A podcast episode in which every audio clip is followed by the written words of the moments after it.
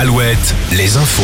Nicolas Mézil, bonjour. Bonjour Arnaud, bonjour à tous. Les syndicats donnent rendez-vous jeudi prochain pour une douzième journée de mobilisation contre la réforme des retraites. Ce sera à la veille de la décision du Conseil constitutionnel.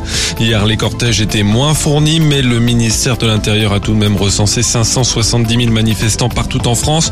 Près de 2 millions, affirment les syndicats. Plusieurs milliers de personnes ont défilé à Nantes, Limoges, Poitiers, Tours et Brest. Des incidents ont éclaté en marge de certains cortèges donnant lieu à des interpellations, par exemple à Rennes, Saint-Nazaire ou Angers. Saïd Chaban, l'ancien président d'Angesco, sera jugé le 7 juin pour blanchiment d'argent en bande organisée. Il comparaîtra aussi pour exercice illégal de la profession d'agent sportif. Un deuxième procès attend Saïd Chaban une semaine plus tard dans une affaire d'agression sexuelle.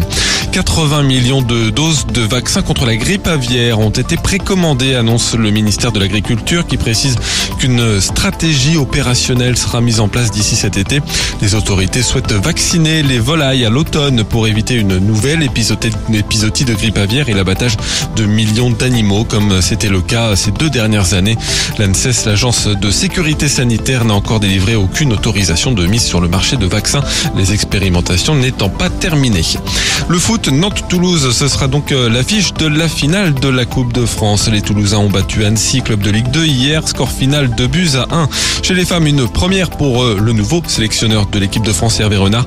Euh, les Bleus affrontent la Colombie ce soir à 21h10 en match amical.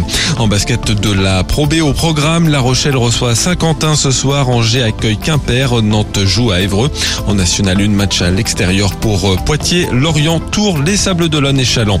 En handball, Limoges s'est incliné hier soir à Célestat, la lanterne rouge de Star League. Ce soir, c'est son Rennes se déplace à Saint-Raphaël.